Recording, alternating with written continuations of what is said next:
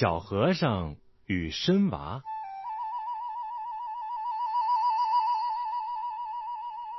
很久以前，在北方树林深处的大山里，有一座庙，庙里住着一老一小两个和尚。小和尚也就十来岁，因父母双亡，剩下他孤苦伶仃，才出家当了和尚。没想到啊，这孩子非常命苦。自从来到庙里，一直过着苦日子，因为这老和尚又凶又狠。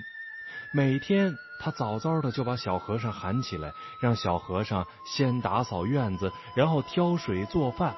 稍不顺眼，不是打就是骂。好吃的都是老和尚吃，每顿只给小和尚一点剩菜剩饭。就算是这剩菜剩饭，小和尚也只能吃个半饱。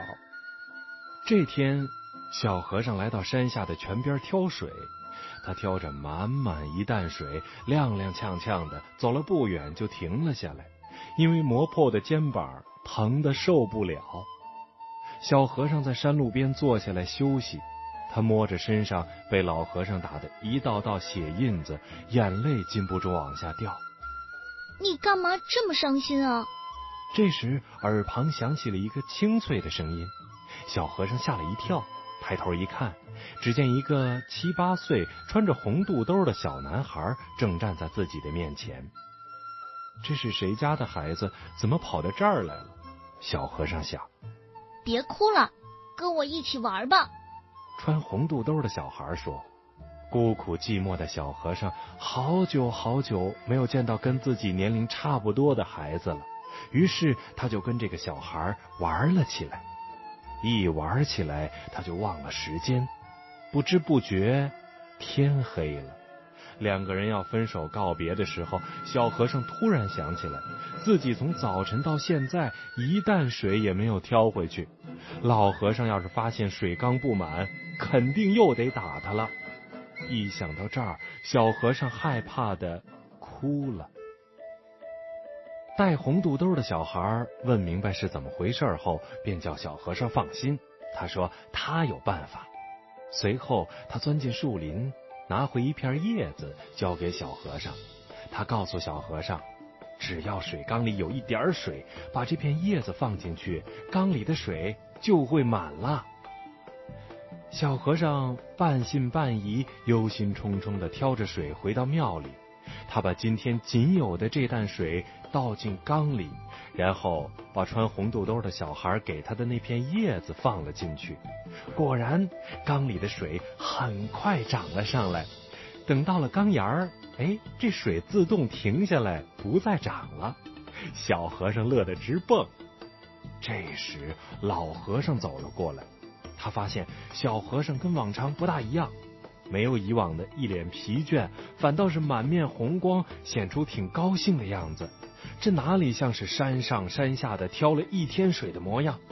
他气哼哼的走过去一看，水缸里的水是满满的，也就说不出什么，满怀狐疑的走了。一连几天。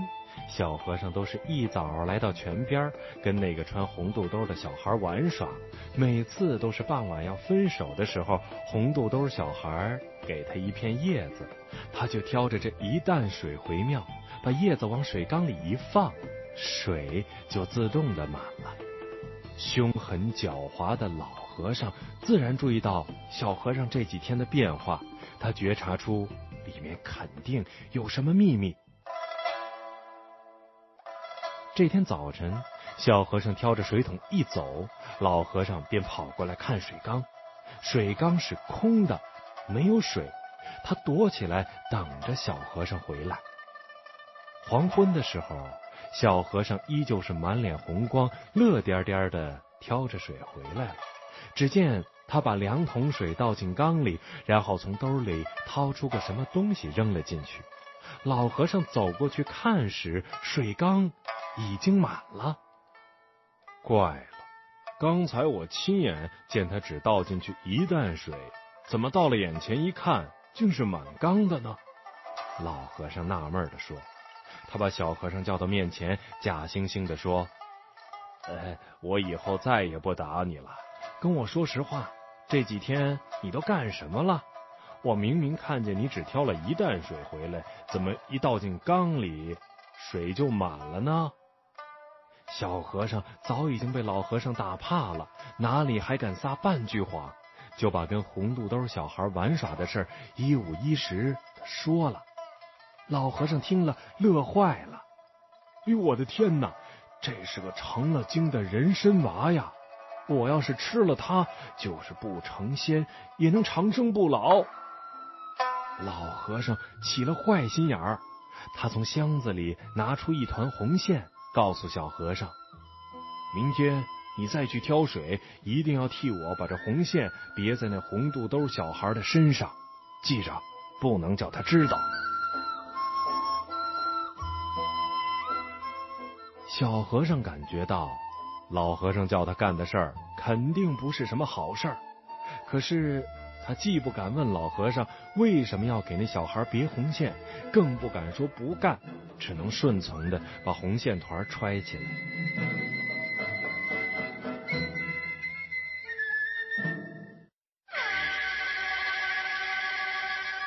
第二天，小和尚又来到山泉边。红肚兜小孩跟他玩耍时，发现小和尚的兴致没有往常高，好像有什么心事儿。红肚兜小孩问他怎么了，小和尚也不说。又到了分手的时候，小和尚按照老和尚的吩咐，悄悄的把红线用针别在了红肚兜小孩的身上。小和尚总觉得做了什么对不起朋友的事儿，早早的挑着水，无精打采的回去了。老和尚忙上前问：“红线别上了没有？”“别上了。”小和尚回答。老和尚一听，赶紧拿来挖参用的竹刀，出了庙门，直奔山泉。到了那儿，老和尚顺着留在地上的红线一路找去，果然在一处陡峭的石壁的背阴面，发现了一株五品叶的大人参，那红线还缠在参叶上呢。老和尚把人参挖出来一看，嚯，雪白的一颗大人参，参的头部长得跟小孩脑袋似的，下面分着两个叉，就跟小孩的双腿一样。老和尚乐得嘴都闭不上了，这可真是个成了精的小参娃呀！老和尚小心的把人参包好，回到了寺庙。一想到得了这苗宝参，吃了还能长生不老，老和尚高兴的一宿都没睡好觉。第二天一早起来，老和尚就亲自动手把人参放进锅里炖上了。功夫不大，扑鼻的香味就出来了。老和尚刚要把人参捞出来吃，转念一想，吃这么好的人参，得有酒才更妙啊。于是他告诉小和尚，在庙里好好看家，自己出去一趟，并一再告诫小和尚，千万不能动锅里的东西，就是把锅盖揭开看一看也不行。老和尚乐颠颠的下山买酒去了，小和尚一个人待在庙里，院子已经打扫的干干净净，水也不用去挑了。他呆着寂寞，就想起了红肚兜小男孩。不知道他今天是不是又去了山泉边等自己呢？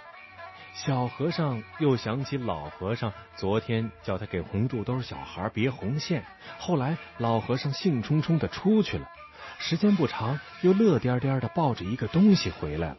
今天一大早，老和尚就爬起来炖什么，而刚才临走又再三叮嘱不要动锅里的东西。这小和尚越想。越觉得不对劲儿，这里面肯定有什么秘密。